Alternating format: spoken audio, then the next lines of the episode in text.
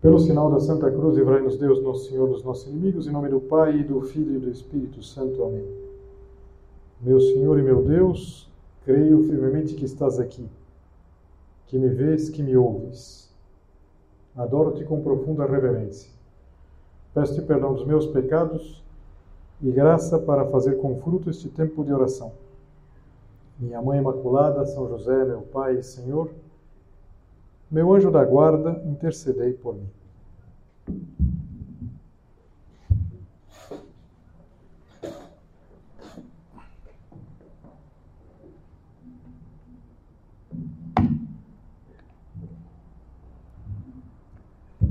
No Evangelho do próximo domingo, que é o décimo primeiro domingo do tempo comum, São Mateus ele conta o momento em que Jesus escolheu os doze apóstolos.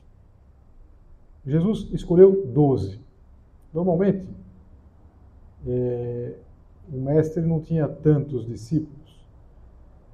E, e, além disso, era o contrário que costumava acontecer. Os discípulos escolhiam o mestre, o rabi. Jesus escolhendo um número elevado e ele tomando iniciativa, estava querendo dar um recado muito específico ele tinha uma intenção de fundar uma igreja e que fosse algo que conectava com as promessas lá para os doze patriarcas, as doze tribos de Israel, aquelas promessas que vinham lá desde de Jacó, os doze filhos de Jacó. Então, a igreja estava destinada a ser o novo Israel, essa nova aliança. Mas uma boa chave de leitura para essa passagem, para essa passagem da escolha dos apóstolos, dos doze apóstolos, poderiam ser umas palavras do prelado do Opus Dei, Dom Fernando Ocares, que na obra a gente chama familiarmente de padre, numa carta que ele escreveu já alguns anos atrás, ele dizia simplesmente o seguinte: Nós não fazemos apostolado, nós somos apóstolos. Isso é importante. Por quê? Porque tudo aquilo que nós vamos ouvir no Evangelho, que eu vou ler agora, o Evangelho da missa do próximo domingo, é uma coisa que nos diz respeito. Então vamos ouvir o que se conta no capítulo 9 de São Mateus, que você vai ouvir depois na Santa Missa do domingo. Naquele tempo, vendo Jesus as multidões, compadeceu-se delas, porque estavam cansadas e abatidas, como ovelhas que não têm pastor.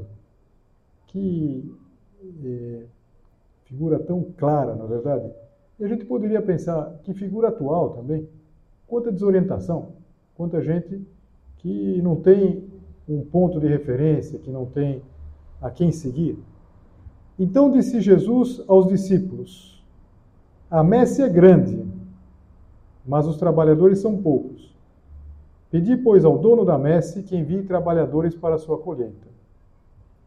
Jesus chamou os doze discípulos e deu-lhes poder para expulsarem os espíritos maus e para curarem todo tipo de doença e enfermidade. Em seguida, enumera os doze, começando por Pedro e terminando o Judas, que depois foi o traidor. Mas a gente poderia se perguntar exatamente o que significa ser apóstolo. Nós não fazemos apostolado, nós somos apóstolos. Se você eh, fizer um pouco de memória, no domingo anterior, domingo passado, nós considerávamos a chamada de um apóstolo, precisamente do narrador, desse que está é, escrevendo, que é São Mateus, que ele conta com muita simplicidade quando ele foi chamado. Ele, que era um cobrador de impostos, foi chamado e imediatamente deixou todas as coisas e começou a seguir Jesus Cristo. Então, essa, digamos assim, é a primeira característica de um apóstolo, ter sido chamado. O apóstolo sempre ele é chamado. Jesus vai dizer isso para eles na última ceia. Não foram vocês que me escolheram, eu escolhi vocês, eu chamei. Mas cuidado, porque a gente não pode pensar que então é uma coisa para uns poucos. Não sei, para aqueles que foram contemporâneos da passagem de Jesus por esse mundo, que viveram há dois mil anos atrás. Ou então por alguns outros, em todos os tempos, houve, haverá, que se decidem a levar um estilo de vida muito específico. Pessoas que vão se dedicar profissionalmente a isso. E os outros? Simplesmente que se contentem em não fazer mal para ninguém. E olha que é, rebaixamento da, da mensagem de Cristo. Nós não fazemos apostolado, nós somos apóstolos. E a chamada a ser apóstolo, nós vamos considerar isso, é uma chamada para muitos, é uma chamada para todos os batizados. Em função do nosso batismo, nós vamos ver isso, nós estamos chamados, qualificados para sermos apóstolos. Tem um ponto do livro Sulco, vocês sabem que São José Maria escreveu é, vários livros, mas três que são de pensamentos, de pontos de meditação: Caminho, Sulco e Forja. No Sulco, o primeiro ponto do livro diz uma coisa que tem muito a ver com o que nós estamos considerando.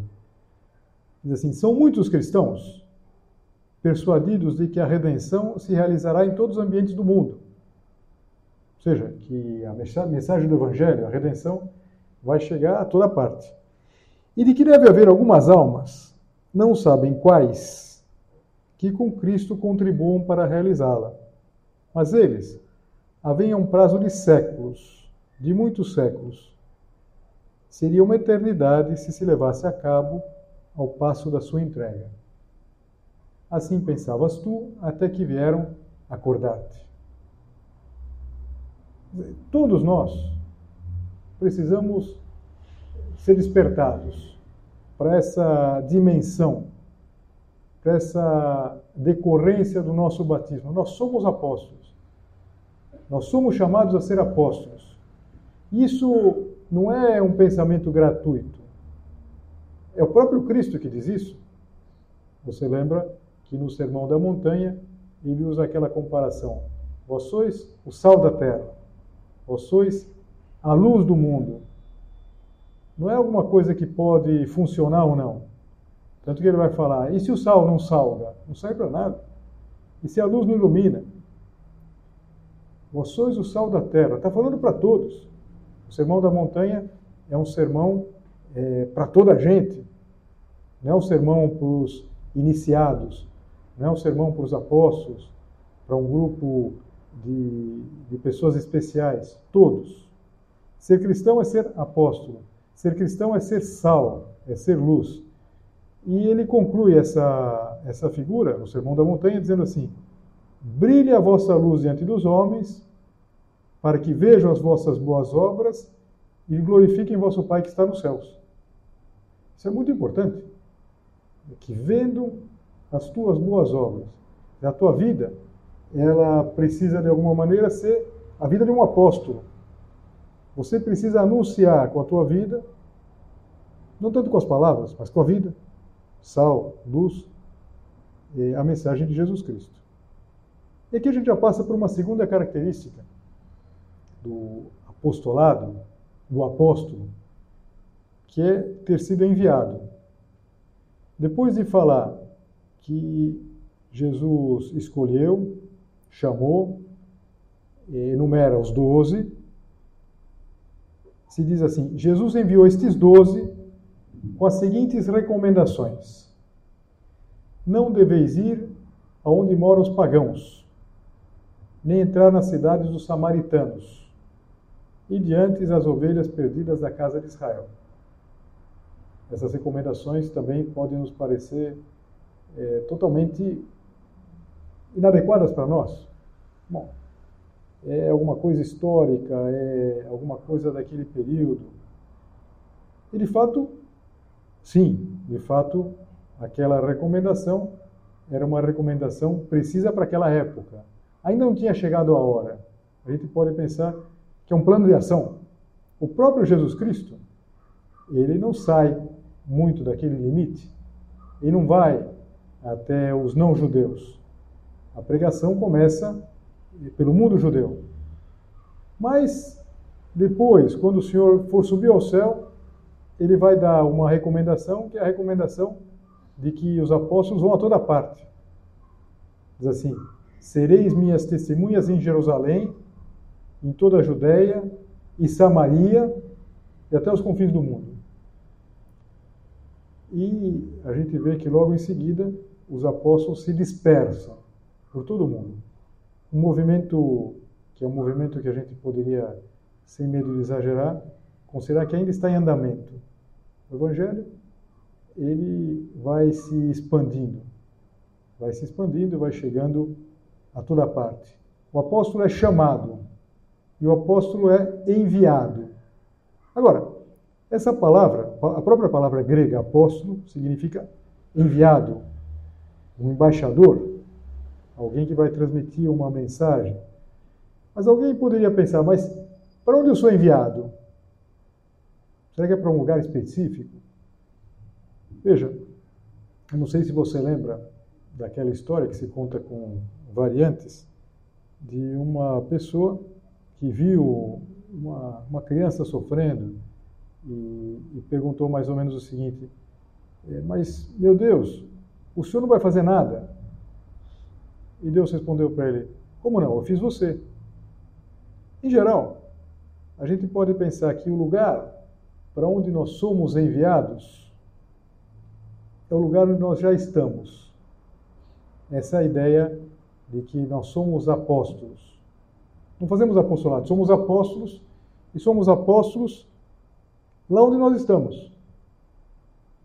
Na nossa família, na nossa turma, na tua turma, no teu grupo de amigos, essas pessoas com quem você interage todos os dias.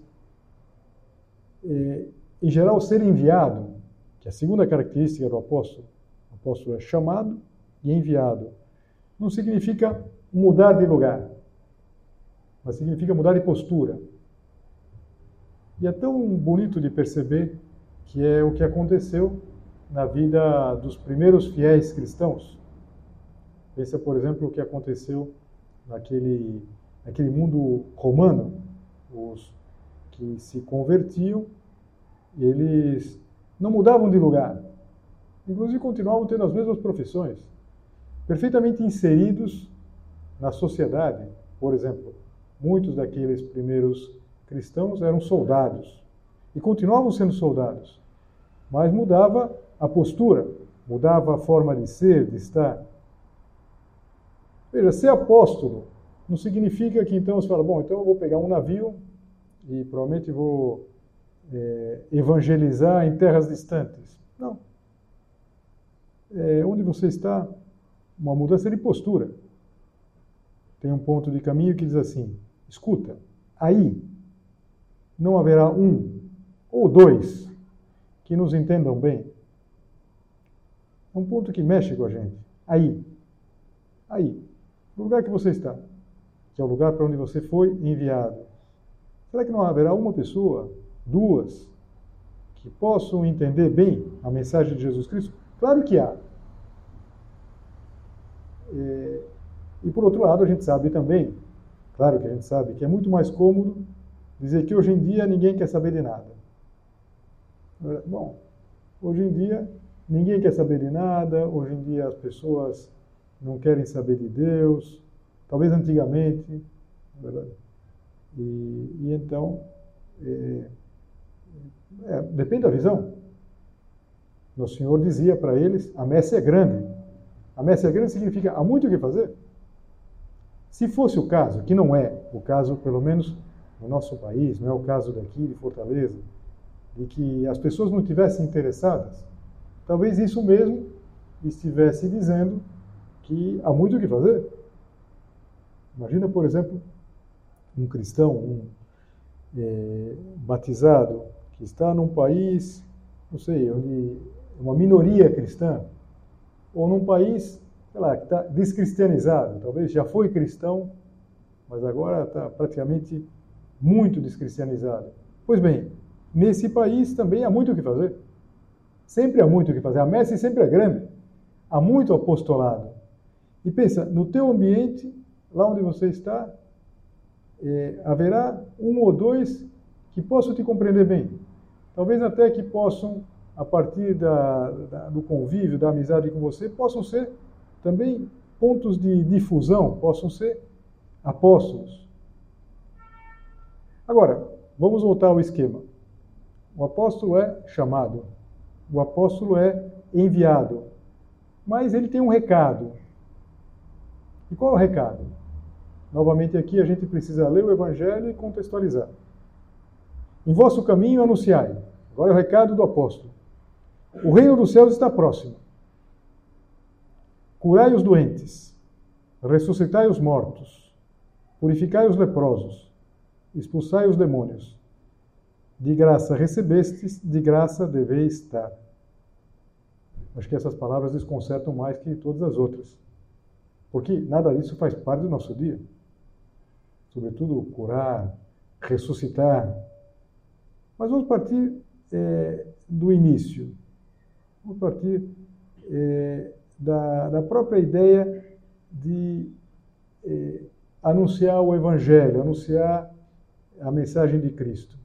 Eu gosto de um outro ponto, também do livro Sulco, é, o ponto 185, que São José Maria diz assim: Quando te lançares ao apostolado, convence-te de que se trata sempre de fazer felizes, muito felizes as pessoas. A verdade, ele coloca com maiúscula, que é uma clara, clara referência a Cristo, porque isso é caminho, verdade e vida. A verdade é inseparável da autêntica alegria. Como essas palavras nos ajudam a, a traduzir o ensinamento de Jesus Cristo, na verdade? Em vosso caminho anunciai, o reino dos céus está próximo. Não se trata simplesmente de anunciar uma ideia, ser, não sei, o difusor de um estilo de vida, de uma filosofia de vida. Não, é querer fazer as pessoas muito felizes. E isso seria muito importante que a gente entendesse que não se trata de vender uma ideia, se trata de apresentar uma pessoa, a pessoa de Jesus Cristo, Cristo, que é a verdade, Cristo, que é o Evangelho. Evangelho é uma palavra grega, que significa boa nova. A grande boa nova é que o reino dos céus está próximo. Interessante isso. É, São Mateus, ele escreveu o evangelho dele para o mundo judaico.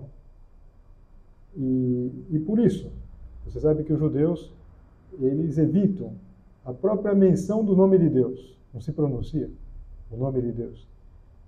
Então, eh, quando a gente lê estas passagens nos outros evangelhos, aparece assim: o reino de Deus está próximo. São Mateus diz o reino dos céus. O que significa dizer que o reino está próximo? Afinal de contas, o que é esse reino? Essa expressão, ela já deu é, muito, muito, muito pé para confusão, até para uma confusão é, ideológica, digamos assim, política, política, como se é, anunciar o reino significasse uma dimensão horizontal, resolver os problemas. E é muito mais do que isso. É claro que o Evangelho ajuda a resolver os problemas, mas anunciar que o reino dos céus, o reino de Deus está próximo, significa anunciar que Deus está próximo. Essa explicação é uma explicação do Papa Bento. O Papa Bento dizia: o que significa reino de Deus? Significa Deus. Deus está perto.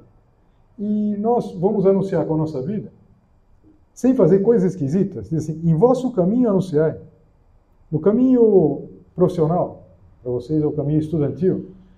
Os caminhos de amizade. Quantos caminhos de amizade, na verdade?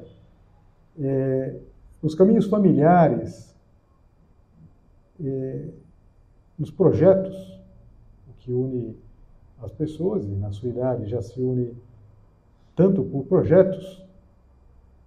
Nesses caminhos, lado a lado, com as pessoas é, com quem você faz tudo isso, com as mesmas aspirações, com os mesmos desejos, nós podemos ajudar a encontrarem essa verdade.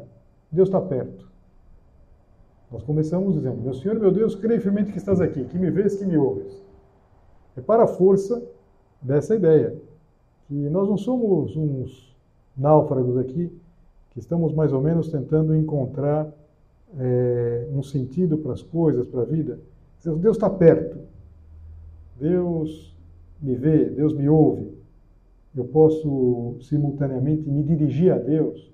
Eu posso pedir a Deus as coisas. A minha vida tem sentido, tem um sentido. Então, é isso que nós vamos é, anunciar. O apóstolo ele é chamado, ele é enviado, em geral, é enviado para estar lá onde ele sempre esteve, de uma maneira nova, e com a vida a anunciar. No vosso caminho. Veja, a boa nova do Evangelho, ela se faz através de uma vida coerente. Uma vida coerente. Não se trata de que você, é, não sei, a partir de amanhã vá para a faculdade com uma plaquinha assim, o reino do céu, do céu está próximo. Não, não é isso. Não se trata de fazer isso. Agora, dizer que Deus está perto significa dizer que Deus faz parte da tua vida. Que Deus faz diferença na tua vida. Que a existência de Deus não é simplesmente uma certeza, mas é alguma certeza que muda a maneira de ser, de estar, de fazer as coisas. Então, será que a gente vive disso? Quer dizer, a, a nossa, a nossa condição de apóstolos manifesta às pessoas isso? Porque às vezes não. Às vezes não. Por quê? Porque, é, às vezes, mais do que revelar, a gente vela, a gente esconde. E a gente esconde o quê? Pelos nossos erros, pelos nossos pecados. Pensar pela falta de lealdade. Como é importante que é, vejam as vossas boas obras e glorifiquem o vosso Pai que está no céu. Uma pessoa leal. Uma pessoa, por exemplo, que nunca se vê falando mal de ninguém pelas costas. Que força tem isso? Uma pessoa que é responsável, que dá conta da, da, daquilo que se pede cumpre o, que, o pequeno dever de cada momento, faz o que deve estar no que faz. São José Maria, vocês sabem que resumia a santidade nisso. Faz o que deve estar no que faz. Esse é o exemplo. E claro, preparado por esse exemplo, por essa luz, por esse sol, as coisas que depois se fala, as coisas que se transmite, tem uma força tremenda. E aqui talvez que a gente deveria eh, entender essas expressões. Curai os doentes, ressuscitai os mortos, purificai os leprosos, expulsai os demônios. Todas essas coisas, elas estão muito além da nossa capacidade. De como que eu vou, por exemplo, curar um doente, mesmo pensando nas doenças da alma, mas eu não dou conta nem das minhas, se eu não dou conta eh, nem de mudar, por exemplo, a minha preguiça, a minha avareza, como que eu vou ser capaz de curar os demais? E vamos lembrar dos doze. Os doze estavam com Jesus. E era Jesus quem fazia. Mas Jesus contava com eles. Eles eram instrumentos. E qual seria o instrumento que Nosso Senhor mais contaria é, para fazer apostolado? Para você fazer esse apostolado é, no teu ambiente, nas tuas circunstâncias, para que de fato fosse uma verdade essa expressão. Nós não fazemos apostolado, nós somos apóstolos. Então, primeiro, sentir-se chamado. Chamado em decorrência do batismo. Sentir-se enviado. Ou seja, pensar, nesse ambiente onde eu estou, a minha sala, é, o fato, por exemplo, de eu perceber que talvez seja eu o único ou dos poucos que procura levar uma vida cristã, que vai à missa, que tem uma vida sacramental. Será que não está dizendo que eu preciso ser apóstolo, precisamente nesse ambiente? Será que não foi Deus que me colocou aqui? Fui enviado a esse lugar onde eu estou. Independente de que as escolhas tenham sido minhas, você está num, provavelmente numa uma faculdade que você escolheu, que você se esforçou para entrar, mas que é o teu ambiente. Deus espera você aí. Mas e esse é o terceiro ponto. Qual que é o instrumento? É a amizade. Interessante pensar nisso. A amizade. A gente poderia fazer como uma, é, como uma espécie de expressão matemática. Apostolado idêntico à amizade. E pode surpreender, porque a gente às vezes imagina que uma coisa é amizade. Amizade, os amigos são com quem a gente vai conversar, com quem a gente passa um final de semana, com quem a gente se diverte, com quem a gente viaja. E parece que o apostolado é uma tarefa diferente, uma tarefa mais burocrática, mais séria. Veja, nós só vamos entender tudo isso que o Evangelho expressa quando a gente eh, associar as duas coisas, apostolado e amizade. Se nós queremos bem os amigos, amizade não é coleguismo, amizade é muito mais. Amizade é querer bem as pessoas. Se nós queremos bem as pessoas, nós vamos querer o melhor para eles. Vamos querer que encontrem a verdade. Fazer apostolado, eu lia para vocês, é fazer as pessoas muito felizes. Afinal de contas, que amigo eu seria dos meus amigos se eu não quisesse o melhor para eles? Dom Álvaro, o bem-aventurado Álvaro, ele com muita simplicidade dizia: apostolado é querer bem as pessoas. Olha que interessante. Que Deus Nosso Senhor é, conte, queira contar com essa capacidade que você tem, que eu tenho, de querer bem as pessoas e saber se querer bem pelas pessoas. É isso o apostolado. E, e por quê? Porque de graça recebesses e graça deveis dar. Interessante isso. A gente recebeu de graça e a gente deve dar de graça. Não sei se foi aqui que eu comentei, mas é, foi uma explicação que eu li do, ouvi, perdão, do Padre Paulo Ricardo. O Padre Paulo Ricardo contava que às vezes ele imagina, eu achei interessante, nunca tinha pensado dessa forma. Ele imagina daqui a 200 anos uma criança é, de Cuiabá, ele, ele trabalha em Cuiabá, vocês sabem, uma criança de Cuiabá que tivesse passando no cemitério e visse o túmulo dele. E ele diz que ele imagina uma criança que está aprendendo a ler e que de repente fosse lá, como as crianças pequenas vão, Padre Paulo Ricardo. Então, e perguntasse, pai, o pai que estava lá, quem é esse padre? E ele diz assim, olha, o, padre, o pai daqui a 200 anos ia dizer, minha filha, não sei meu filho, não sei. É um padre, um padre aí, morreu aí no século XXI. E, mas ele dizia, mas veja, essa menina, esse menino, ele só tem a fé porque eu fui apóstolo. E ele dizia isso não só pela qualidade, pela, pela, pela, pela claridade com que ele explica as coisas, com o bem que ele faz, mas isso vale, ele falava também para os que estão atrás.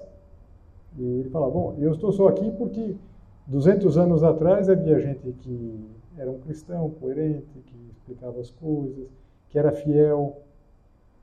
Essa continuidade na história da igreja, por isso que eu dizia para vocês que a partir do momento que Nosso Senhor diz, ide por todo mundo, pregai o Evangelho, e dizia para os apóstolos, e nós somos apóstolos, você começa um movimento que vai se expandindo.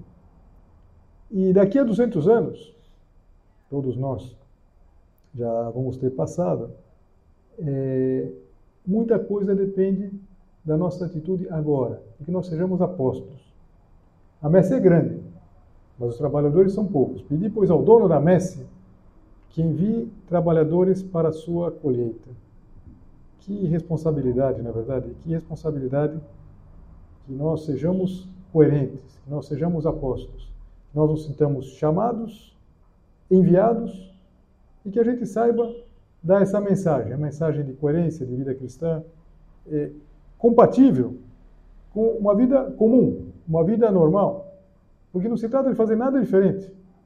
Se trata, assim, de ir por esses caminhos, pelo caminho anunciado, pelo caminho da amizade. Que vejo que Deus está perto, que Deus está na tua vida. Sem fazer nada de estranho, nada de esquisito, sermos apóstolos no meio do mundo. Não fazemos apostolado, somos apóstolos. Então, vamos pedir à Nossa Senhora, ela é rainha dos apóstolos, que todos nós sejamos muito vibrantes, que nós nos compenetremos, que a, a ouvir o Evangelho desse próximo domingo nos mostre a, a transcendência de que você e eu sejamos fiéis depende de coisas muito grandes. Deus vai mandar muitos braços, agora, depois, mas nós precisamos ser apóstolos agora. E o que é ser apóstolo? É fazer feliz as pessoas. E melhor, nós seremos felizes e faremos felizes as pessoas. Então é um projeto muito claro, muito específico e ao mesmo tempo muito muito positivo, que vale a pena dar a vida por isso. Vale a pena a gente se entregar de verdade, sabendo que Deus Nosso Senhor, que evidentemente poderia fazer todas as coisas sozinhos, sozinho, quis contar com você e comigo. Quis contar com cada um de nós como verdadeiros apóstolos. Dou-te graças, meu Deus, pelos bons propósitos, afetos e inspirações que me comunicaste nesta meditação. Peço-te ajuda para os pôr em prática. Minha Mãe Imaculada, São José, meu Pai e Senhor, meu anjo da guarda, intercedei por mim.